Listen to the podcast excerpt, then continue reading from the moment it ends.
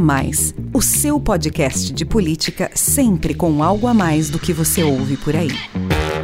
Olá, sou Rafael Lisboa e tem início agora mais um episódio do podcast A Mais, o seu podcast que discute política, economia e sociedade sempre com algo a mais para você. O A Mais faz parte da Bússola, que é uma plataforma de conteúdo estratégico, parceria da revista Exame com o grupo FSB. Hoje o A Mais traz aqui para você um debate promovido pela Bússola sobre uma pesquisa inédita que avaliou a relação do setor privado brasileiro com a agenda socioambiental. Qual deve ser o papel das empresas na sociedade? Está cada vez mais claro que não há progresso econômico sem inclusão social e respeito à natureza. Por isso, negócio bom é aquele capaz de conciliar retorno financeiro e propósito. E nessa jornada, as companhias são guiadas por três letras: ESG ou ISD, a sigla em inglês, que quer dizer Environmental, Social and Governance, é usada para se referir ao conjunto de práticas ambientais, sociais e de governança de um negócio. Princípios que têm orientado empresários nas suas decisões estratégicas e influenciado consumidores e investidores na hora de escolher uma marca. Se os ativos ISD têm conquistado cada vez mais visibilidade no mercado em todo o mundo, qual é a adesão efetiva das empresas brasileiras a essa agenda? Um estudo inédito do Instituto FSB Pesquisa mapeou a maturidade das companhias na gestão socioambiental. Foram ouvidos mais de 400 empresários e CEOs de todos os setores econômicos e regiões do país. E o levantamento revelou que, apesar do interesse pelo tema, as boas práticas ISD ainda são minoria entre as empresas nacionais. 60% não possuem estratégia de sustentabilidade, e apenas 31% contam com metas socioambientais. A pesquisa evidenciou o descompasso entre intenção e ação na relação das companhias brasileiras com a pauta ISD. Apesar de quase 80% dos executivos afirmarem que questões sociais importantes estão presentes na estratégia de negócios, apenas 22% realizam gestão e acompanhamento dos seus temas ISD relevantes. O desafio é, então, transformar o discurso em prática e fazer dessa agenda uma realidade concreta e abrangente do mundo corporativo nacional. E justamente para auxiliar as empresas nessa transição rumo ao capitalismo de stakeholders e à economia regenerativa, o grupo FSB lançou a Bion, consultoria de estratégia ESG que une a expertise em comunicação da maior hold de relações públicas do país com um profundo conhecimento em metodologias e ferramentas de sustentabilidade que aceleram a geração de valor compartilhado para marcas e negócios. Em uma hora de live no YouTube da Exame, foram debatidos os principais resultados da pesquisa sobre ISD, os desafios para ampliar essas práticas nas companhias brasileiras e as oportunidades trazidas por essa agenda na construção de uma sociedade mais inclusiva. Me acompanharam no bate-papo Danilo Maeda, head da Bion, consultoria de estratégia ISD do grupo FSB. Marcelo Tokaski, sócio-diretor do Instituto FSB Pesquisa, da FSB Inteligência. E Sônia Consiglio Favareto, especialista em sustentabilidade e SDG Pioneer pelo Pacto Global da ONU. Vamos ouvir.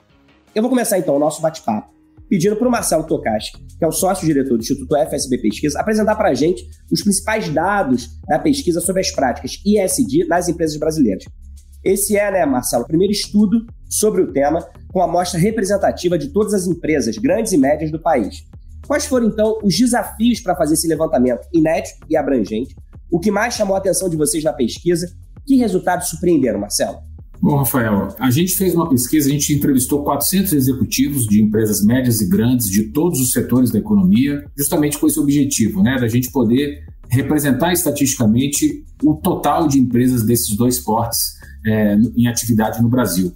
E a ideia era entender um pouco como estava o estágio né, do ISD. A gente tem visto esse tema crescer muito, muito nos últimos anos, é, com diversas iniciativas, empresas aderindo cada vez mais, mas a gente queria entender como é que estava essa maturidade é, no que eu chamo de mar aberto, né, no total de empresas, para a gente entender se essa realidade é, ela é tão ampla como, como às vezes o noticiário transparece, a gente vai ver que em alguns momentos é, em outros nem tanto. A gente optou por entrevistar CEOs ou proprietários né, das empresas, executivos do topo ali da, da, da cadeia é, dentro das empresas, um pouco também para entender como que eles enxergam o ISD como estratégia, né? Enfim, porque é, a gente sabe também que a questão do ISD ela, ela, passa por um mundo melhor, claro, mas ela passa também e muito por uma estratégia de negócio. Aqui a gente separou os principais dados, né? O Danilo me ajudou muito aí nessa curadoria como especialista aí no tema, né? Enfim, desde a concepção do questionário, a gente tentou reproduzir, por exemplo, algumas questões ligadas às, às ODS para a gente entender e ter no final um, um, um ranking ali da maturidade, né? O, o quanto que as empresas estão aderentes ou não ao tema. Então, enfim, já falei um pouco da metodologia, né? A gente entrevistou 401 empresários, né, de todos os setores da atividade. Essas entrevistas foram feitas ao longo do mês de agosto, iníciozinho de setembro, né? Um dado aí que está bastante fresco é, para a gente entender como é que está o cenário no Brasil hoje, tá? Então, Primeiro, olhando aqui para os dados, né, a gente perguntou o quanto que se as empresas te, fazem hoje, possuem hoje um mapeamento de stakeholders, né, ou seja, de públicos relevantes para cada uma das empresas. E o que a gente tem aqui é que menos da metade, quase a metade, 47% das empresas, fazem esse mapeamento de stakeholders. Esse percentual é um pouco maior nas empresas médias do que nas grandes, mas estatisticamente ali, dentro das margens de erro, isso praticamente é o mesmo dado. Né? É, perguntamos também se a, se a empresa participa de iniciativas setoriais para promover o desenvolvimento sustentável. E aí a gente tem até o mesmo número, né? 47% das empresas respondendo que sim, que elas participam de alguma iniciativa setorial. E aí sim, aqui muito mais presente nas grandes, 53% contra 42% nas empresas de médio porte. E aí, para essas empresas, né, para quem, para esses 47% que participam de alguma iniciativa, a gente perguntou de maneira espontânea quais iniciativas né, de promoção do desenvolvimento sustentável que a empresa do entrevistado participava. E aí, de maneira geral, aqui o CEO falava o que, que ele lembrava ali, né, do que a sua empresa faz. A gente vai ver que é muito focado é, na questão aí de reciclagem, de treinamento aí, né, de workshops, treinamentos é, do seu próprio time, né, sobre questões de meio ambiente, o descarte correto de materiais e assim por diante. Mas claro, né, eu acho que aqui é, é um ponto estávamos até conversando ali na antessala, né, com a Sandra, como a gente, a gente entrevistou CEOs, né, e a gente vê aqui que um terço dos CEOs que dizem, olha, minha empresa tem ações, mas eu não sei bem quais são, né, enfim, essa é uma agenda, a gente vai discutir um pouco isso, né, é, é a questão do engajamento da alta cúpula, o quanto ela é necessária para que essas políticas de SD avancem com mais é, força aí nas empresas. A gente perguntou também se existe na empresa uma estratégia e uma agenda de sustentabilidade que seja validada pela alta gestão da companhia, e a gente vai ver que esse percentual já cai um pouco. A gente tem pouco mais de um terço das empresas, 37%, afirmando que sim, eu tenho uma estratégia e uma agenda de, sustentabilidade que é validada aí pela alta gestão. De novo, esse percentual é bem mais significativo, se aproxima de metade das empresas grandes e cai para baixo de um terço aqui, 31% entre as empresas médias. A gente perguntou também se a empresa faz um mapa de riscos e oportunidades socioambientais, e a gente tem que, de novo, menos da metade das empresas respondendo que, dos CEOs, né, respondendo que sim, a minha empresa faz, 43% fazem mapa de riscos e oportunidades. E a gente perguntou também se a empresa possui metas específicas para questões socioambientais. E aí a gente tem de novo um número ao redor aí de um terço. Essa é uma tônica da pesquisa. Né? A gente tem ao redor de um terço, às vezes para alguns itens até mais, mais para baixo, de empresas que cumprem alguns dos requisitos que a gente tentou, é, que a gente buscou medir. De novo, né, uma tônica, como eu falei, é muito mais presente né, essa questão das metas é, socioambientais nas empresas grandes, com quase 40%, contra 25% nas empresas de médio porte. E aí, para quem diz que sim, eu tenho essas metas socioambientais, a gente perguntou o quanto essas metas estão relacionadas aos objetivos de, de, de desenvolvimento sustentável, né? os chamados ODS aí definidos pela ONU. E dentro né, do universo ali que tem essas metas, metade diz que essas metas estão relacionadas com, a, com as ODS. Mas quando a gente olha isso para o total de empresas, né, a gente tem 16% das empresas brasileiras de médio e de grande porte que têm metas e essas metas são associadas às ODS. Aí já é um número bem menor. Né? E olhando aqui né, para esse perfil que na média é 50%, ele, de novo, ele é, até aqui é um pouco maior entre as médias do que entre as grandes empresas. A gente perguntou também se as metas socioambientais fazem parte do sistema de remuneração dos executivos da empresa. De novo, só para as empresas que possuem metas e que as metas estão relacionadas. Né? Aqui é um N que a gente chama, de, é muito menor. E a gente vai ter que só 19% das empresas que têm metas e que essas metas estão relacionadas às ODS é, têm essas metas atreladas ao sistema de remuneração dos executivos. Olhando para o aquário todo, né, para o universo total de empresas entrevistadas, a gente vai ter que só 3% das empresas médias e grandes de todos os setores, elas têm metas, essas metas estão vinculadas às ODS e elas estão atreladas à remuneração dos seus executivos. Essa é uma prática ainda muito pouco presente nas empresas como um todo. Tá? A gente perguntou também se existe uma estrutura formal de governança da sustentabilidade na organização da empresa né? E a gente tem que três em cada dez empresas, arredondando aqui, 29% disseram que sim, eu tenho essa estrutura formal, bem mais presente nas grandes do que nas médias, 34% a 26%. E a gente perguntou também se a empresa possui uma matriz de materialidade. E a gente tem aqui que duas em cada dez empresas, de novo, né, uma licença poética, estou arredondando aqui, é, 19 em cada 100 para ser mais preciso, disseram que sim, elas possuem a matriz. E, por fim, a gente perguntava se a empresa faz uma gestão e acompanhamento dos temas de ESG. A gente tem de novo aqui ao redor de 20%, né? 22% disseram que sim, eu faço esse acompanhamento periódico dos temas de ESG, de novo um pouco maior nas grandes do que nas médias empresas.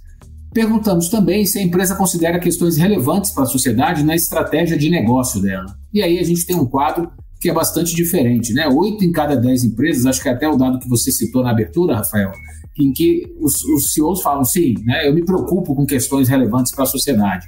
Claro que aqui, a gente pode discutir isso um pouco depois, tem também a questão do, da, resposta socialmente né, aceitável, enfim, é, é, é, é, bacana a gente dizer que tem que eu me preocupo com questões relacionadas à sociedade, mas enfim, isso é, é o que os executivos deram como resposta e, de novo, um pouco maior nas grandes do que nas médias. A gente perguntou também qual é o nível de comprometimento da, da empresa, né, do entrevistado, em relação à agenda do desenvolvimento sustentável. E a gente vai ver que, embora fosse também uma pergunta que socialmente né, é, é, é, a gente poderia ter um estímulo ao, ao executivo responder que, ela tem, que ele tem um, um, nível de comprometimento alto, a gente tem que só um terço do, dos empresários dizem que o nível de comprometimento é alto ou muito alto. A maior parte, 39%, dizem que o comprometimento é médio. Né? Se a gente for ver quem disse que tem algum grau ali de, de, de compromisso, a gente vai beirar quase os 80%, mas quando a gente olha a gradação disso, a gente vai ver que a maior parte fala em comprometimento médio ou baixo. E olhando de novo, né, uma tônica, como eu falei, grandes empresas sempre dando um pouco mais de importância para essa agenda, aparentemente, do que as empresas de médio, de médio porte. É, a gente perguntou também se a estratégia de médio, de curto, de médio ou de longo prazo considera impactos, riscos e oportunidades socioambientais. E a gente vai ver aqui que para a maioria das empresas, eles disseram que sim, 70%, mas sempre só 22%. Né? A gente tem aqui 26% que dizem que enxergam isso no médio prazo, acompanham isso no médio prazo, 18% no longo prazo e só 4% no curto prazo. Mas a maioria diz que faz, de novo, é, três quartos aí das empresas entre as grandes empresas e dois terços entre as médias empresas.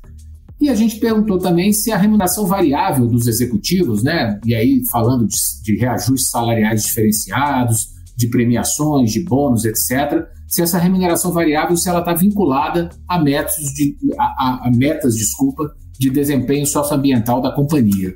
E a gente vai ter que só 16% das empresas disseram que, a, que essa remuneração variável está de alguma maneira atrelada ao desempenho socioambiental que a empresa tem. Né? Isso não tem muita diferença entre grandes e médias empresas.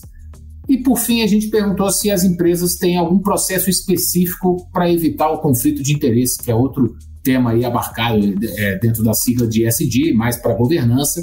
A gente tem que metade das empresas afirmando que sim, elas têm um processo específico para tentar evitar o conflito de interesses, seja com concorrentes, seja com fornecedores, com clientes, etc. E, de novo, né, bem mais presente nas grandes empresas 56%, do que nas médias, que é de 43%. E aí, por fim, né, é, desculpa, ainda tinha mais um dado aqui, a gente perguntava por fim se elas, as empresas publicaram no último ano o relatório de sustentabilidade. A gente tem aqui que só 12% das empresas, né, praticamente uma em cada 10, divulgaram aí no último ano um relatório de sustentabilidade muito maior, 16% nas grandes do que nas médias. As médias praticamente não aderiram ainda à publicação de relatórios de sustentabilidade.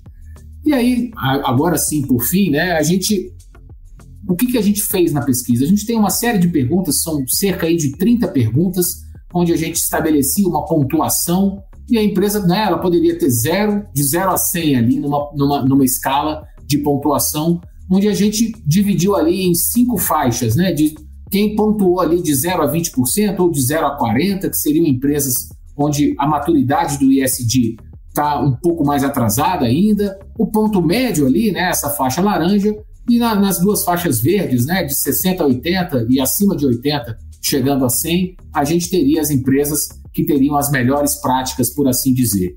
E a gente teria essa seguinte distribuição aí, pensando no, to no total de médias e grandes empresas brasileiras, a gente teria 20% das empresas no estágio mais baixo, né? A gente tem uma concentração maior no, no, segundo estágio mais baixo e no ponto médio ali, né? A gente tem 40% que, que cumpriram aí é, entre 20% e 40% dos requisitos e 29% que estão na faixa de 40% a 60% dos requisitos. E no topo da pirâmide, né, do avanço, por assim dizer, da, da agenda de SD, a gente teria cerca de 12% das empresas. Né? Só 2% pontuaram acima de 80% né, de todos os itens que a gente, a gente investigou na pesquisa.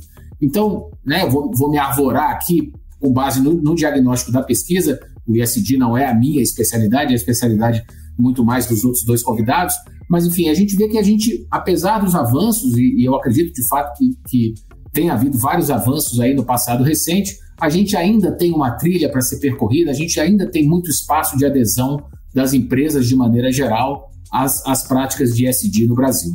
Muito interessante, Marcelo, com muito conteúdo, com muitos dados. E é interessante perceber, então, que, claro que existe um descompasso aí, né?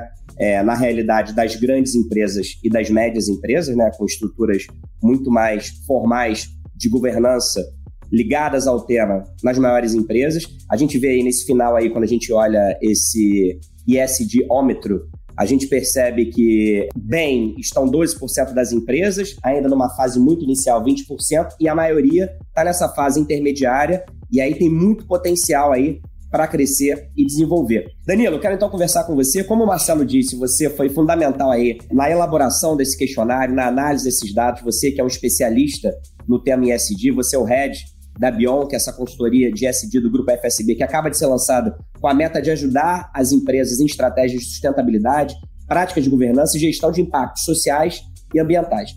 Minha primeira pergunta é: qual era o objetivo de vocês ao propor esse raio-x do ISD nas companhias brasileiras? O que que você analisa como sendo os principais achados dessa pesquisa. E um deles aí que ficou claro para mim na apresentação do Marcelo é que apesar da pauta ISD já ser de grande conhecimento no ambiente corporativo, né, mais, cerca de 80% dos CEOs, dos executivos entrevistados dizem que se preocupam com questões sociais na hora de definir estratégia de negócio, a gente viu que, na prática, cerca de um quinto das empresas tem um acompanhamento formal de metas de gestão ligadas à ESG. Aí eu pergunto como é que a Bion, a consultoria agora que você está à frente, pode auxiliar empresários executivos a transformar intenção em ação e fazer essa agenda avançar efetivamente nas companhias. Enfim, são muitas perguntas numa só, né? Assim, a nossa intenção com a pesquisa, né? Quando a gente encomendou lá no Instituto e montou o questionário, o que a gente estava tentando entender?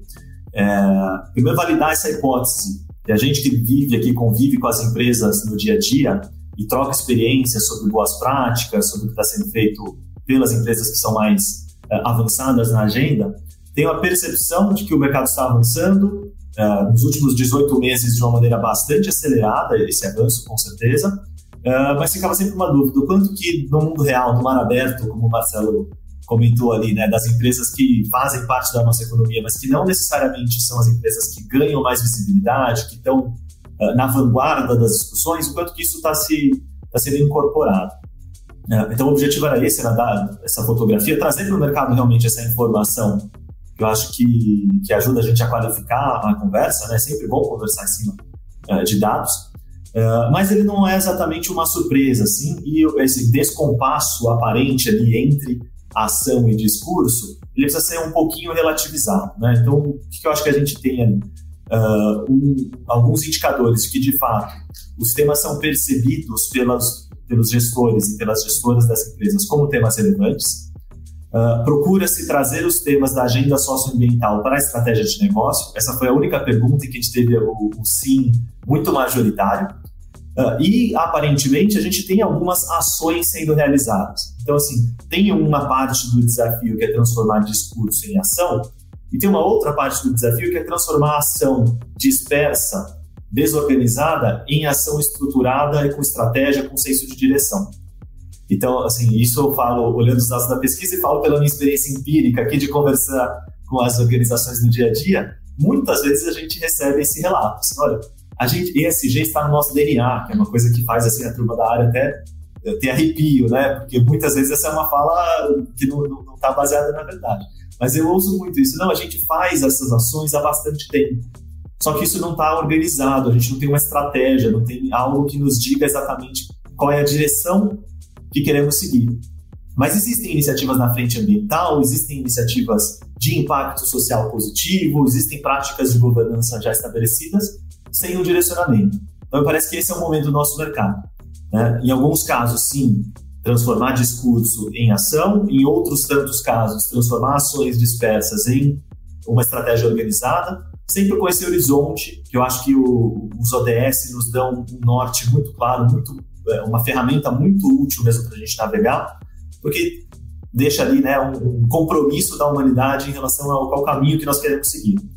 É, então, organizar e entender como que a sua organização, né, a sua empresa, que às vezes você fala, nossa, essa agenda lá de Genebra super distante, não tem nada a ver com ela, mas na verdade todo mundo tem a ver, até a gente na pessoa física tem relação com aqueles 17 temas, e o que precisa fazer um pouco desse, dessa lição de casa de entender como é, o meu negócio se relaciona com aquela agenda. E é exatamente aí onde que a Bion se propõe a ajudar, se propõe a ser esse facilitador para as organizações. Acho que de algum jeito ali eu consegui endereçar as suas três perguntas. Completamente, assim. Na verdade, a Bion ela ajuda justamente a perceber se aquela empresa, se aquela organização, ela já está transformando parte do discurso em ação e ao transformar parte do discurso em ação, se aquela ação ela é só pontual e dispersa ou se ela já faz parte de uma estrutura organizada para que esses ODS, os 17 ODS, possam ser endereçados de maneira efetiva e aquela empresa possa contribuir efetivamente para a transformação da sociedade, para a preservação do planeta. Né? Acho que ficou bem claro sim, Danilo. E agora eu quero ouvir a Sônia, que é uma das maiores especialistas em sustentabilidade do país, foi inclusive reconhecida em 2016 pelo Pacto Global da ONU como uma das 10 pessoas do mundo que mais tem contribuído para o avanço dos Objetivos de Desenvolvimento Sustentável. Quero ver então sua análise, Sônia, sobre esse estudo aí que o Marcelo apresentou e que depois o Danilo complementou. O que mais chamou sua atenção nos resultados da pesquisa? É esse descompasso aí entre discurso e prática da agenda ISD nas companhias, que foi revelado aí pelo levantamento. Foi uma surpresa? Já era esperado? Deve ser relativizado, como disse o Danilo? Quais são os principais desafios hoje para que essa pauta ganhe espaço efetivamente no mundo corporativo nacional brasileiro e passe a orientar de maneira estratégica a gestão de negócios? Bom, eu acho assim, bom, primeiro parabenizar pela pesquisa, né? Eu acho que eu, até como jornalista, né, sempre me baseio em fatos e dados, que eu acho que opinião todo mundo tem, é, mas fatos e dados são muito importantes. Então, primeiro ponto, parabéns pela pesquisa. É, vou puxar duas questões, do, do, uma do Marcelo, uma do Danilo, te responder desafios e depois alguns destaques é, da pesquisa que me chamaram a atenção. Primeiro, Marcelo, sim, a gente tem muito espaço, isso é óbvio, né? É, é, nós estamos falando de uma agenda de transformação, né? Eu brinco que ninguém dorme e acorda sustentável, né? Essa é uma transformação de décadas, de gerações, né? E a gente está empreendendo essa transformação, não é de hoje, e com bastante avanço, como o Danilo disse, nos últimos tempos, obviamente, impactados por pandemia, a gente deve falar disso adiante. Então, então sim, a gente tem muito espaço e sem dúvida a gente tem que relativizar. Né? Eu, eu, eu entendo que os dados são base, eles são importantes, a gente tem que respeitá-los, mas a gente tem que olhar com cuidado, e eu faço isso com com todos os dados que me chegam, né? Uh, e relativizar por quê? Porque existem muitas realidades diferentes, existem muitos, uh, assim, vocês colocaram isso muito bem na pesquisa, né? Os, os, setores, os portes e tudo. Então, assim, de que empresas estamos falando? E eu acho que tem um ponto interessante na pesquisa, que é quem foi ouvido, né? Assim como o Marcelo já, já trouxe um pouco isso, quer dizer, CEOs, altas lideranças, né? E a gente sabe que, é, e aí falo como quem é, atua nessa área há muito tempo, essas lideranças, elas chegaram muito mais fortemente nessa agenda nos últimos tempos, né? Quer dizer, a gente viu o quanto a pandemia forçou os CEOs a se posicionarem, temas que já estavam sendo desenvolvidos nas suas empresas há muito tempo, ele tomou conhecimento o ano passado, eu falo isso porque vi isso acontecer. Então, acho que a gente também tem que entender a voz da pesquisa é uh, de um ator relativamente novo, relativamente de novo, sempre relativizando, o que não tira em nada o mérito do que a gente está olhando. Mas é importante a gente ter essa noção, uh, porque à primeira vista, quando eu olhei a pesquisa, eu falei, nossa, mas essa que realidade difícil, dura e ruim, né? Uh, e, e, eu acho que sim, ela traz uma realidade, mas, e, e, aí antes de entrar aí nos dados que eu trago, eu sou uma defensora do setor privado, eu atuo nele há muito tempo, e não só com grandes empresas, né? Eu fui, fui diretora da B3 nos últimos 10 anos, e, e claro, aí num ambiente de empresas listadas, mas eu atuo muito com pequenas e médias também, principalmente nessa nova é, é, fase de carreira, e vejo muita coisa acontecendo, muita coisa boa, que sim, pode precisar de mais estrutura estruturação, como o Danilo bem trouxe, pode precisar de, de, de mais, uh, vamos dizer assim, alinhamento e tudo, mas tem muita coisa boa, né? Tem muita coisa boa e, e eu, eu digo que o, o, setor privado brasileiro dá show no mundo todo, sem dúvida nenhuma. Então, é assim, os dois desafios que você me perguntou, eu, eu sempre trago que é conhecimento e liderança. Né? Então, assim, o quanto se está entendendo de que agenda estamos falando? Quando eu falo ISD, quando eu falo economia de baixo carbono, quer dizer, é, as pessoas dentro da empresa sabem exatamente do que a gente está falando. Então, conhecimento, né? ter acesso à informação de qualidade, entender. Eu tenho usado muito, gente, a, a, a expressão leitura de cenários. Né? O que a gente precisa mais fazer neste momento é ler cenários, olhar tendências, né? e de novo, pesquisa nos ajuda muito nisso. E liderança, a liderança de fato assumir o seu seu papel, uma vez que ela entenda melhor do que a gente está falando, ela sabe o que é uma matriz de materialidade, quando é, é, é disso que nós é, estamos falando. E aí, sem me alongar muito, uh, eu vou trazer duas preocupações é, e, e, destaques positivos também que eu vi na pesquisa. Eu, primeiro, eu acho que assim, metas, né? Metas são fundamentais. Se a gente não estabelece meta, você não consegue gerenciar de forma estruturada aí tudo que você tem a fazer. Então, quando a gente vê na pesquisa que a gente só tem 31% das empresas estabelecendo metas, eu acho que aqui a gente tem uma sinalização importante e clara, a gente precisa mesmo. O Pacto Global vem fazendo um trabalho fenomenal, é, estabelecimento de metas, a própria GRI, que eu lidero o conselho aqui no Brasil, enfim. É, então, acho que aqui tem uma questão, e quando a gente fala dessas metas associadas à remuneração executiva, remuneração variável, é fundamental que é o tal do walk the talk, né? Se uma agenda é importante, eu tenho que valorizá-la, inclusive financeiramente, né? É, então, acho que aqui tem um ponto para avançar. E a questão da governança, que para mim não é surpresa, né? Eu vou responder aí a tua pergunta também, Rafael, sobre se foi surpresa ou não ao final. Uh, mas assim, a gente precisa estruturar, né? Governança, como é que a gente se governa, como é que a gente se organiza. Isso é fundamental. A gente tem debatido muito não só a estrutura executiva, mas de suporte aos conselhos de administração. Então, quando a gente vê que realmente só 29% dizem ter uma governança formal para sustentabilidade, é um ponto aqui estrutural e estruturante é, que a gente precisa olhar. Gostei muito quando a gente olha compartilhamento interno, né? Tinha uma pergunta sobre isso, como os aprendizados estão sendo compartilhados internamente, e a gente tem 96% dizendo que é em comunicação interna, uh, uh, 91% fazendo treinamentos, 71% fazendo eventos e palestras. Então, assim, acho fenomenal todo esse movimento de conhecimento interno que, que a pesquisa trouxe, e tem que ser, como profissional de comunicação, né? Eu digo, é, é água mole em pedra dura mesmo mesmo essa agenda. Né? Engajamento da liderança, gostei também dos resultados da pesquisa, uh, uh, considerando aí todo o, o disclaimer óbvio da, da, do universo, mas é, é, quando a gente olha em alto e muito alto, a gente tem quase 40% aí dizendo de, de, um bom nível de engajamento na pesquisa e 25% médio, e tá tudo bem com isso, é o caminho mesmo quando a gente fala de engajamento de lideranças, gostei. E as questões sociais na estratégia do negócio, né? É, eu acho que, que é, sim, as empresas, e não é de hoje, consideram e precisam considerar, estão trazendo cada vez mais o olhar dos stakeholders. Então, muito bom quando a gente vê 79% dizendo que considera as questões sociais na estratégia de negócios, que é lá que a gente tem que pôr a agenda ISD, né? Que, que aí realmente o, o, o, Marcelo trouxe isso muito precisamente, né? Na estratégia, é lá que essas questões têm que entrar. É, em relação, finalizando aqui, o descompasso entre discurso e prática, eu não diria dessa forma, eu, eu, porque, enfim, eu não acho que tem um descompasso generalizado entre discurso e prática, não. Eu vejo as empresas colocando em prática o que elas falam, eu vejo um, uma tentativa muito grande de, de, de posicionamento, de entendimento, só que é uma curva de aprendizado. Né, você, de novo, a gente está construindo um mundo, uma nova forma de operar nesse mundo, melhor dizendo, e faz parte do processo a gente é, é, é perceber aí que, que precisamos avançar em questões, e eu acho que é fenomenal a gente poder ter todos, todo esse universo de informações para a gente refletir. Maravilha, Sônia. Vou continuar então com você. Você falou aí é, dois aspectos muito interessantes que você acha que são fundamentais e são desafios para que essa agenda avance, que são conhecimento, de fato entender do que está, do que está se tratando aí, é, ISD, e liderança, quer dizer, a liderança se engajar, se comprometer, desde que entenda e se aprofunde aí no conhecimento sobre a pauta. E aí eu quero te perguntar justamente sobre os riscos para as empresas e para as lideranças que, se por um lado entendem a urgência do tema ISD a partir da cobrança dos consumidores e investidores, acabam implementando essa agenda sem conhecimento profundo, de maneira superficial, de maneira pouco estruturada, sem que haja uma reformulação efetiva das práticas.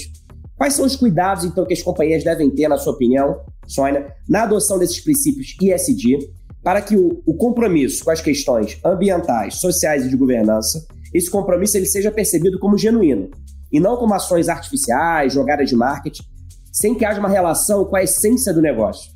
Muito bom, acho que você, a sua última fala para mim é a principal, né? Conexão com o negócio. Eu sempre digo assim: é, as empresas me perguntam muito, falam, nossa, Sônia, mas tem tanta agenda para a gente implementar. Eu falei, olha a sua essência, olha a sua verdade, olha o seu business. A sua agenda ISD, que é uma agenda de negócio, né? A gente daqui a pouco vai tirar fora essa sigla, é, ela tem que estar alinhada aí com o que é é, importante, de novo, com a sua verdade. Então, acho que esse é o primeiro cuidado, né? E refletir onde eu atuo, qual é o meu setor, o que, que é importante, onde eu posso fazer uma diferença, onde eu posso influenciar, onde eu posso, é, de fato, aí ter um lugar incrível né, de atuação. Então, eu acho que primeiro olhar muito essas questões, é, essa questão da sua essência, da sua verdade. É, e aí você me dá gancho, Rafael, é, é para abordar um, um, termo que é o tal do greenwashing, né? Porque quando você fala ah, jogada de marketing, superficialidade, olha, eu vou dizer para vocês assim, eu, eu, eu até tenho um artigo publicado no ano passado, é, ainda antes da pandemia, que eu pus assim, greenwashing, porque estamos falando disso de novo, né? Porque é, lá nos primórdios, quando estruturei essa área de sustentabilidade no Itaú, em 2005, 2006, era muito comum esse termo vinha, e naquele momento eu entendo que as empresas estavam o que, que, é isso, como é que, né, como é que eu faço, como é que eu não faço. O CEO estava anos luz dessa discussão, né? Eu nem sabia que existia uma coisa chamada sustentabilidade naquele momento. O que eu entendo hoje, e lógico que é o meu ponto de observação, eu acho que o investidor tem outro olhar, enfim, não existe uma verdade absoluta. Hoje o controle social é muito grande. Se uma empresa vier a público falando que ela faz ou que ela não faz, ela vai ser punida muito rapidamente. A gente viu essas coisas acontecerem no início da pandemia. Eu não acredito que uma empresa venha a público uh, uh, uh, para mentir. Se é isso, é outro tipo de conversa, e a gente endereça de outra forma. Eu acho que ela pode ou estar tá mal assessorada, ou ela pode né, tá, tá, exagerando um pouco aqui, um pouco ali, o que se faz em qualquer agenda, mas mentir é, não é o caso, né? Então eu penso dessa forma. Eu acho que as empresas de novo, dependendo aí, é, elas estão tentando achar o seu caminho genuinamente, eu acho que é genuíno isso, estou em conselho de administração e vejo o conselho liderando essas discussões também. Agora, ela tem que encontrar como? Dentro da sua lógica do business e da sua essência. Obrigado, Sônia. Pois é, né? A gente vive na chamada era da transparência, né? E acho que as redes sociais é, potencializaram muito isso, né? Então não adianta você tratar de assuntos sem que haja conexão com a verdade do seu negócio, da sua marca, porque senão você facilmente será cancelado pelos consumidores, pelos investidores, pelo público. E Danilo, eu quero ouvir também a sua opinião sobre essa questão do greenwashing, né? Para além dos resultados financeiros, o que a gente vê é que o ISD tem impacto na reputação de uma empresa, na forma como ela é vista pelos seus stakeholders, como ela é percebida pela sociedade como um todo. Por isso é muito importante esse respeito aos princípios ambientais, sociais de governança, que eles sejam reais e efetivos e que a transformação seja genuína, né? E quando a gente pensa na construção e na preservação da reputação de uma marca, é fundamental que haja um trabalho estratégico aí e profissional de comunicação. Né? A própria Sônia falou da importância do conhecimento. Né? Então, a comunicação ela é fundamental e é a expertise do grupo FSB, da qual a Bion faz parte. Como é que vocês orientam, então, Danilo, seus clientes para evitar o risco de greenwashing, de ESG washing e qual a importância do papel da comunicação nesse processo? Antes de entrar na comunicação, só vou fazer um comentário complementar à fala da Sônia sobre a pesquisa e esse momento das empresas brasileiras. Só para lembrar, sustentabilidade é uma jornada. E é uma jornada cujo destino, cujo alvo final é móvel. Então, conforme a gente avança, a gente exige mais das empresas. É lógico que o nosso questionário ali, quando a gente vê aquele o termômetro no final da apresentação do Marcelo, a gente estabeleceu uma certa nível de exigência que pode ser considerado alto, assim, né? o conjunto de boas práticas que a gente pergunta ali na nossa pesquisa, ele é relativamente completo, assim, é bastante completo, então uma empresa que diz sim para todas as boas práticas que a gente perguntou, ela está realmente fazendo 100% da lição de casa. Então, não é esperado que muitas empresas estivessem uh, com todas essas boas práticas aplicadas de uma maneira formal. Sabe que o mundo real não é tão é, perfeitinho quanto os modelos que a gente desenha, né? Então, essa jornada é um processo no qual a gente está passando. Eu acho que a questão é que a gente precisa acelerar e pensar como que a gente traz mais gente para a conversa e acelera os processos que já estão em andamento, porque o nosso prazo de, de mudança está ficando mais curto. Acho que esse é o, o, X da questão, mas não é questão de, de legitimidade da discussão. Acho que isso a gente, é, me parece, sim, pelos contatos que eu tenho no mercado, que estamos indo uh, relativamente bem, né? Uh, sobre a comunicação uh, e essa questão do greenwashing, também, uns anos atrás, eu escrevi um artigo falando assim sobre a era da verdade, que você chamou de era da transparência também, que era exatamente essa premissa, né? A gente vive um mundo hiperconectado, em que a informação está muito disponível em que você tem ferramentas e mecanismos para acessar o que está acontecendo no mundo real. Então, se antigamente você pudesse ter lá no passado algum tipo de comunicação em que você projetava uma imagem diferente do mundo real, é insensato pensar nesse mecanismo hoje em dia. Porque é, é o popular tiro no pé, né? Você tenta projetar uma imagem que não, não se sustenta em muito pouco tempo essa, essa história, essa mentira tem. A, a, a perna curta da mentira está ficando mais curta ainda, né? Ou seja, muito rapidamente isso vai ser exposto e aí o, o dano reputacional vai ser ainda maior, maior, muitas vezes irrecuperável. Então, o papel do comunicador e da comunicadora nesse contexto muda.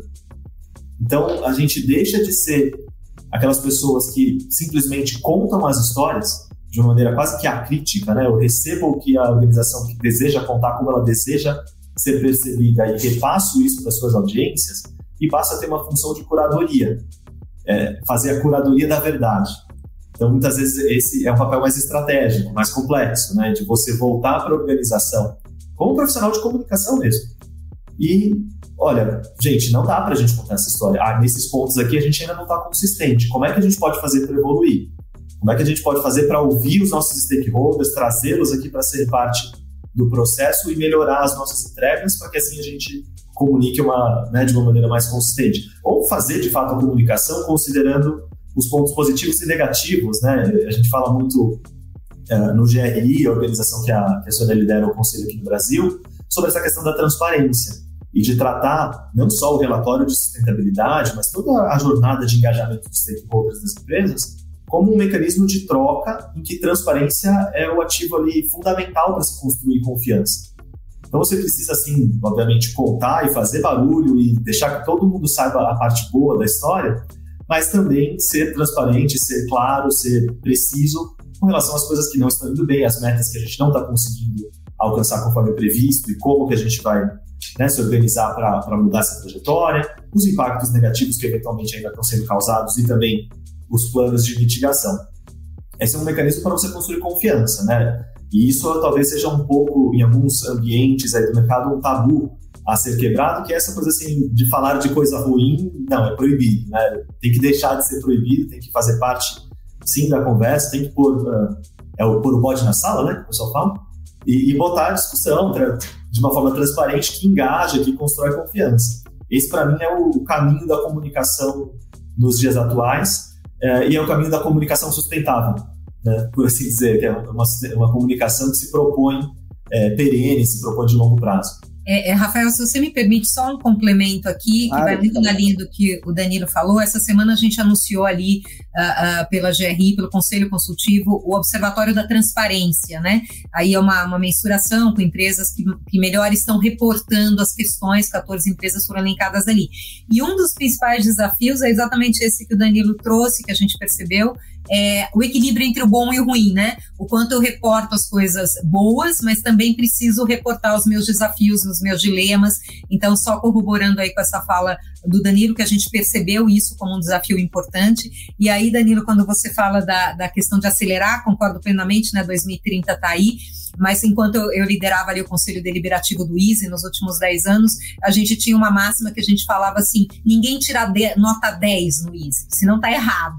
Então é mais ou menos isso que você trouxe em relação aqui à pesquisa, né? Não se espera que todo mundo tenha tudo, senão, enfim, já fizemos a transição que ainda vai levar um tempo, né?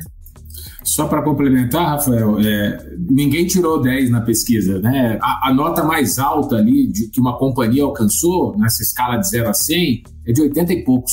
Né? Ou seja, o melhor exemplo que a gente tem, foi um só, é de 80 e poucos. Então, é, acho que ilustra bem isso que, que a Sônia está colocando. Agora eu quero conversar então com vocês três sobre pandemia. A Sônia já antecipou um pouco aí, numa das respostas dela, sobre como a pandemia acabou impactando a gestão dos negócios, né, impactando também a alta liderança. A gente sabe que a pandemia ela fez com que todos nós, né, indivíduos, marcas, empresas, repensássemos o nosso papel na sociedade, a nossa contribuição para o outro, para o planeta, né, os novos e complexos desafios impostos aí pelo coronavírus têm exigido respostas coletivas que envolvam setor público, iniciativa privada e mobilizem toda a sociedade. A gente está falando aí de empatia, de solidariedade, do cuidado com o outro, com a natureza, que são temas caros à agenda ESG, que vocês todos já destacaram aí, e que tem se tornado cada vez mais urgente. Eu quero saber então de vocês três como a crise do coronavírus pode ter contribuído para fortalecer as práticas ESG nas empresas. Marcelo, primeiro você. Além do estudo aí sobre ESG nas empresas brasileiras, o Instituto FSB Pesquisa tem monitorado desde o início da pandemia os hábitos de consumo da população e a relação dela com as marcas. O que vocês têm percebido sobre esse novo consumidor pós-Covid, que parece estar mais exigente e mais atento ao posicionamento das companhias e que, além de mercadorias e serviços, tem buscado também propósito? Olha, Rafael, eu acho que eu vou ficar com essa última palavra, né, que você falou, que é, que é propósito. Eu acho que o consumidor, de maneira geral, ele está mais preocupado, né? A pandemia acho que mudou uma chavinha ali, o que a gente vê aí em vários estudos que saíram, né? Mudou uma chavinha nessa questão, né? As pessoas estão muito mais preocupadas, tá bom, mas essa empresa está ajudando a sociedade a passar por esse momento difícil, não está, etc. Então, eu acho que isso, de alguma maneira, acelera um pouco um processo que no Brasil, lá fora, eu acho que, principalmente na Europa, já era um pouco mais avançado. Estou falando aqui do comportamento do consumidor, mas no Brasil ainda era uma coisa, de novo, né? aquela coisa do socialmente desejável. O consumidor dizia que, ah, não, se eu preferia uma empresa mais sustentável na hora de escolher meu produto, mas a gente sabe que no Brasil, e historicamente sempre foi assim, agora até ainda mais, né, diante do cenário econômico que a gente está vivendo, a questão, por exemplo, do preço é, é, é muito forte né, para o consumidor brasileiro. O drive de preço é, é, é talvez o principal drive para a maioria da população na hora de escolher a compra de um produto, né, de definir alguma, algum tipo de consumo ali dela. Agora, essa questão do propósito, ela, ela começa a entrar mais forte. Eu acho que esse cenário de pandemia está muito ligado a isso. Né? É, agora tem um ponto, é, eu gosto muito de, de, uma, de uma fala mais no início que a Sônia colocou, né, de, de, falar do setor privado, o setor privado ele tem que puxar isso, mas a gente sabe que o, no, no, Brasil o setor público acaba muitas vezes até criando dificultadores né, para o avanço um pouco dessa agenda. Né? E aí não estou falando deste governo ou de nenhum governo específico, estou falando ao longo do tempo. Né? A gente muitas vezes, por exemplo, um exemplo que me veio aqui na cabeça, né? Começa a chegar mais no Brasil com força carros híbridos. Né? O consumidor, todo mundo quer um carro híbrido, mas na hora de comprar, o cara, pô, custa X o modelo a gasolina, o outro custa 40% a mais. O consumidor acaba ficando com a gasolina. Ele até quer, ele desejaria ter comprado um híbrido, talvez até muito mais pela, pelo, pela economia que aquilo ia gerar para o bolso dele do que pelo meio ambiente em si, mas enfim, independentemente disso, é, a gente não tem nenhum tipo, ou, ou tem poucos estímulos a, a, a, a, se popularizar mais, por exemplo, um carro híbrido no Brasil. Né? Estou falando de um carro híbrido pagar o mesmo, é, a mesma é, carga tributária, por exemplo, que o modelo tradicional a gasolina é, ou a outro combustível fóssil. Né? Enfim, é, eu acho que o consumidor brasileiro ele ainda está muito atrelado a essa questão do preço. Agora, de novo, a questão do propósito, né? A gente está vendo aí, você falou da questão do cancelamento, a questão das redes sociais, né? O consumidor, se ele escolhe uma determinada é, faixa de roupa que ele quer comprar, ele quer comprar uma camiseta branca. Se ele descobrir que aquele, aquele, é, aquela marca de roupa, por exemplo, está envolvida com trabalho escravo, ou o fornecedor da marca está envolvido com trabalho escravo, com trabalho escravo, como já aconteceu, ele provavelmente ele tem mais opções, né? Ele consegue comprar um, uma camiseta branca de, de uma outra marca, né? Ele não precisa comprar daquela. E aí ele exerce essa questão do, do da, da, dessa opção dele sem estar pressionado ali pela, pela condição socioeconômica dele como consumidor. A gente tem algumas pesquisas mais recentes que saíram, né? Eu até é, olhando aqui ontem duas pesquisas, uma pesquisa da Nielsen mostrando aí que 42% dos brasileiros já estão mudando seus hábitos para reduzir o impacto no meio ambiente, seus hábitos de consumo.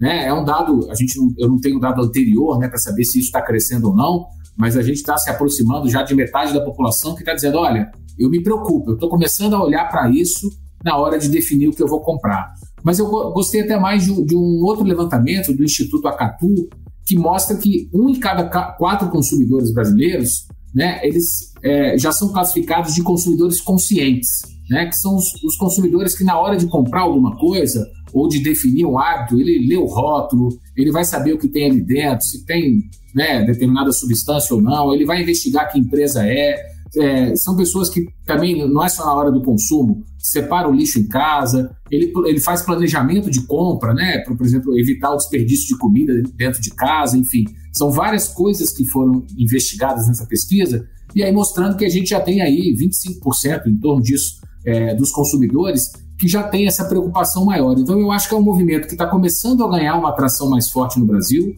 Ele está sendo um pouco acelerado por esse cenário de pandemia. Né? É, se a gente for olhar para o dia aí do ISD, para a governança, a gente teve um passado recente aí de escândalos em muitas empresas grandes, e isso também acho que acelerou muito isso. Né? O consumidor está mais é, atento a esse tipo de coisa. Então eu acho que é, é, o que o Danilo falou, né? A gente, quando ele falou ali daquela questão da jornada que não tem fim, né? Eu pensei aqui no. A gente está num trilho em que a gente vai andando, andou 100 quilômetros, mas já construíram mais 50 quilômetros lá na frente de estrada, enfim. A gente está nesse processo, mas a gente está ganhando um pouco de velocidade. É, é, dessa forma que eu vejo um pouco aí o cenário atual, pensando do lado, de, de do, lado do consumidor. Tá? Obrigado, Marcelo. Então, Danilo, temos essa jornada, é uma jornada que continua se estendendo, mas você acredita que com a pandemia, um dos efeitos da pandemia foi justamente acelerar essa jornada e essas questões ESG acabaram sendo endereçadas de maneira mais rápida pelas empresas por conta desse período desafiador? Eu acho que sim. Eu vou falar uma frase aqui que nunca não foi usada quase recentemente, mas a pandemia foi uma aceleradora de tendências. Quase ninguém disse isso, né? Mas é verdade, em várias das tendências que a gente vem acompanhando, de fato, ela foi um catalisador ali, é, que, que, acelerou alguns processos. No caso da, da adoção de boas práticas de sustentabilidade por parte do, setor privado, é, me parece que era um, um, momento que vinha se construindo e que aí a pandemia ca, é, casou, né? Foi é uma, um acontecimento infeliz, um marco na, na história da humanidade, mas que aconteceu exatamente no momento que a gente já tinha Fórum Econômico Mundial falando muito, trazendo ali no mapa de riscos do Fórum Econômico Mundial os temas socioambientais na liderança do, dos riscos, mapeados pelo mundo dos negócios. O Business Roundtable das empresas eh, nos Estados Unidos também tentando ressignificar um pouco ali o próprio propósito das organizações, né, da geração de valor para os acionistas, para a geração de valor para todos os stakeholders, uh, e vários outros movimentos que vinham se empilhando, né? Então a gente começava a perceber, falando, o negócio está crescendo ano após ano, um movimento contínuo de crescimento, e aí foi aquela trajetória de curvas exponenciais, né? Você vai crescendo aos poucos e de repente tem um ponto de inflexão em que a coisa pum, explode, dispara. é um pouco do que a gente viveu nesses últimos 18 meses, assim, né? O, o que em um momento foi conversa de nicho, foi se tornando uma conversa de uma parcela relevante e agora é uma conversa de todo mundo, né? Acho que o marcador disso, sabe que é? A gente não precisa mais explicar muito, pelo menos nas reuniões de trabalho, o significado da sigla ESG. Né? A Sônia está nisso há 20 anos, então foram 19 anos e, e pouco mais né? explicando ESG e dando depois o disclaimer. E agora, na maioria das reuniões, a gente já não precisa mais é, fazer isso, ou seja, virou mainstream, né? já é uma coisa que está na agenda de todo mundo. Estamos no processo de é, transformação cultural de aprendizado, que leva mais algum tempo, para isso ser incorporado, para todo mundo entender e traduzir como isso uh, vai fazer parte do negócio, mas de fato a pandemia foi um, uma experiência ali, né, em que ao se engajar em questões emergenciais, algumas organizações começaram a perceber que, poxa, faz sentido eu interagir com aquilo que preocupa a sociedade, porque os meus públicos estratégicos também estão olhando para esses mesmos temas e olha só, eles vão premiar a minha marca, seja no relacionamento, seja na disposição de compra, seja no benefício da dúvida, na licença social para operar. Então, eu preciso fazer parte desse ecossistema, eh, não só do ponto de vista de prestar os meus serviços, de vender os meus produtos, mas também me engajando no, nas causas relevantes. Então, isso me parece que, que, também se tornou uma percepção um pouco mais é, majoritária no mundo dos negócios, e aí, só para fazer um comentário do, na questão do consumo ali, né, o, o dado que o Tokarski trouxe de 25% pode parecer pouco, mas faz as contas no Brasil. A gente está falando 50 milhões de consumidores. 50 e, pouco, 50 e poucos milhões de pessoas. Então, né? É bastante é um gente. Né? Exatamente. É, é, é, um dado muito expressivo. E eu quero então ouvir agora a sua opinião, Sônia. Você que há 20 anos já vem trabalhando com o tema da sustentabilidade, né? E que agora ele virou mainstream, você vem trabalhando lá lá atrás, quando pouca gente ainda insistia nessa pauta, você percebe efetivamente um ponto de inflexão, como o Danilo disse, a partir da pandemia, é, para que essas questões sejam debatidas e endereçadas efetivamente nas empresas? Ah, sim. E, e, ficou fácil a minha, minha resposta aqui, depois do, do, do, Marcelo e do Danilo. Sim, a gente percebe, acho que o Danilo trouxe muito fortemente aí, esse movimento já vinha acontecendo. É, hoje eu não preciso explicar aqui que, onde eu trabalho, né, o que, que eu faço, ficou fácil. É, mas brincadeiras à parte, o que eu tenho dito é que pandemia, pela dor, né, pela dor da pandemia, a gente percebeu que o mundo é interconectado, né? A gente tem uma crise de saúde que é social, relacionada ao meio ambiente que colocou a economia em lockdown. Então, pela dor, a gente percebeu que não dá para dividir o mundo em caixinhas, que não aconteceu, por exemplo, na crise de 2008, que era uma crise puramente financeira de governança, né? Ela não passou por essas outras, esses outros fatores tão interligados. Então, sim, pela dor a gente percebeu a interconexão entre essas coisas, de novo já no movimento que vinha crescente. E eu acho que só para agregar, é, eu acho que o fator, bom, propósito sem dúvida, né? Não dá para uh, ah, falar dessa, dessa, de, desse momento sem falar de como as empresas estão sendo chamadas, foram e continuarão a ser.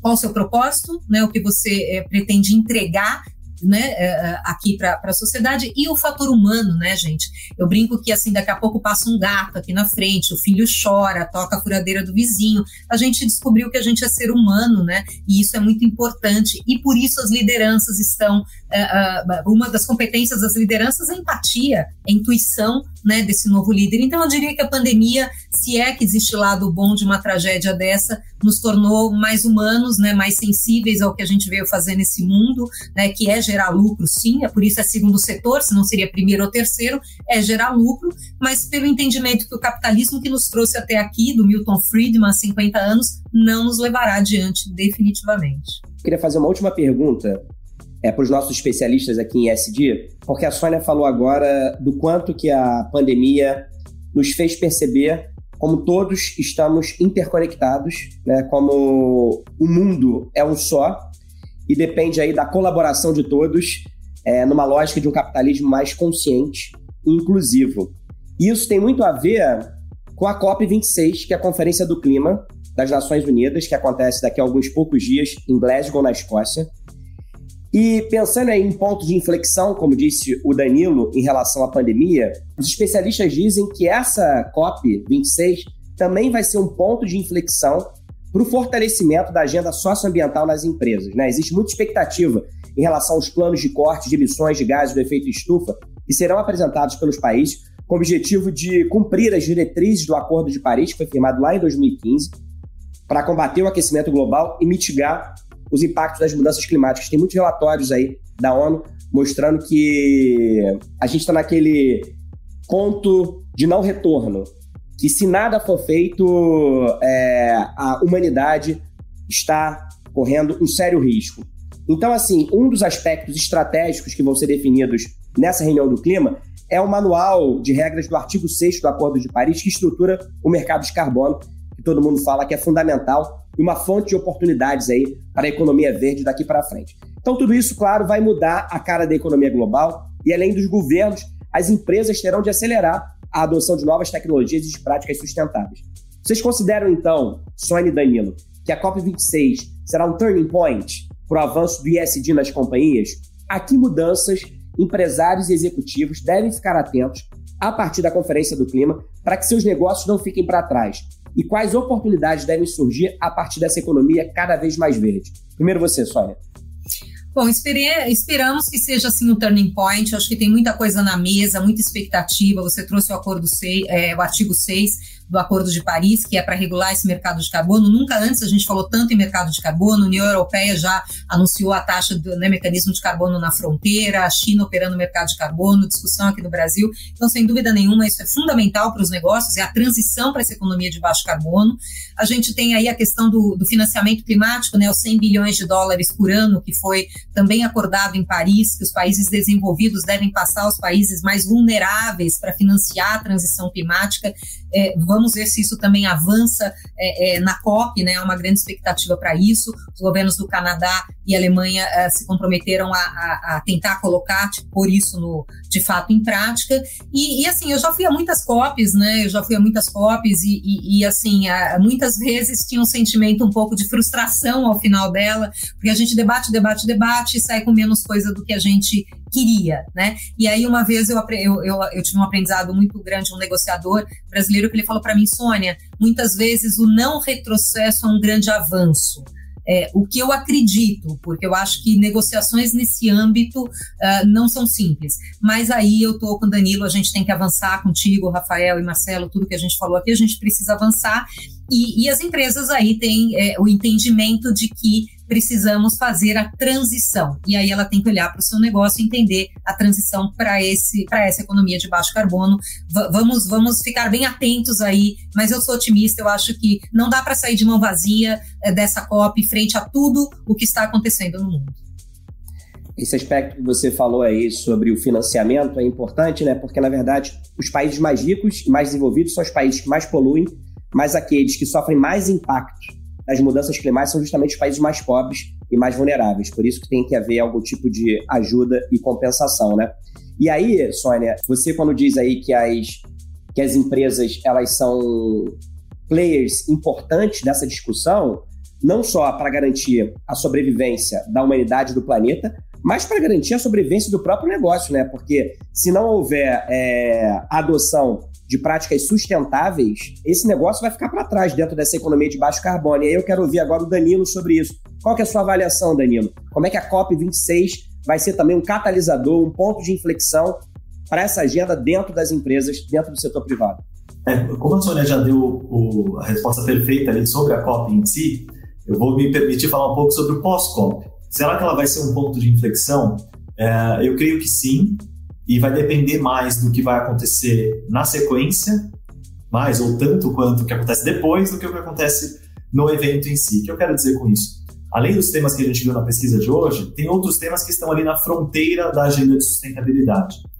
A economia regenerativa, que é a ideia de você produzir soluções que não só mitiguem impactos negativos que fazem parte do seu modelo de negócios, mas adicionem um valor socioambiental é, para os seus outros stakeholders, ou seja, né, que ajudem a gente a compensar danos causados no passado, que tem a ver um pouco com a complexidade da discussão na COP. Né? A gente tem países, como você disse, mais desenvolvidos que historicamente foram responsáveis por a maior parte do impacto já causado no meio ambiente é, e que hoje talvez estejam mais avançados nas suas estratégias de mitigação, enquanto países mais pobres estão menos avançados na mitigação, mas têm menos responsabilidade passada por, por impactos já causados no passado. E aí os países ricos vão argumentar que não, mas no passado a gente não tinha a quantidade de informação que a gente tem hoje sobre os impactos que estavam acontecendo naquela época. Então, aí você já viu que constrói-se um impasse, né? Uh, mas enfim, voltando para o futuro, é, então a gente tem esses temas de, de aí na, na vanguarda, na, na, nos esperando nos próximos passos da agenda, né? Os próximos próximas linhas de chegada, né? Economia regenerativa, um papel importante que o setor privado pode assumir e já tem começado a se movimentar nesse sentido, que é do engajamento com o setor público do, do ponto de vista de construção e definição de políticas públicas, ou seja, como é que a gente usa né, a inteligência, a, a, visão, a eficiência do setor privado para construir mecanismos de políticas públicas que ajudem as pessoas no dia a dia a tomarem as melhores decisões, que ajudem a estabelecer, muitas vezes são mecanismos de comando e controle que são necessários para a agenda como um todo avançar. Então, esse engajamento eh, também é um tema ali de fronteira que vai passar a ser mais, mais uh, relevante e que essa é a minha expectativa, né? que após a COP uh, a gente comece a falar mais de economia regenerativa, de engajamento com políticas públicas, desses temas que uh, são importantes para a gente continuar avançando, para que daqui cinco anos, gente, ou daqui dois anos, a gente olhe para a COP26 e fale assim, de fato ela foi um ponto de inflexão. A gente espera que seja, mas acho que a chave para que ela seja mesmo, além da gente ter boas decisões, né, ter, conseguir avançar nas negociações, é o que a gente, como empresa, como sociedade, vai fazer na sequência. É isso que vai fazer no futuro a gente perceber aquele marco ali como algo é, que vale a pena botar um pin ali né, na linha do tempo e, e olhar para ele como um ponto é, de inflexão na nossa história. Você acabou de ouvir o debate da Bússola sobre o estudo inédito do Instituto FSB Pesquisa, que avaliou a adesão das empresas brasileiras às práticas ISD. Obrigado pela sua companhia até agora e a gente se encontra novamente na próxima semana. Tchau!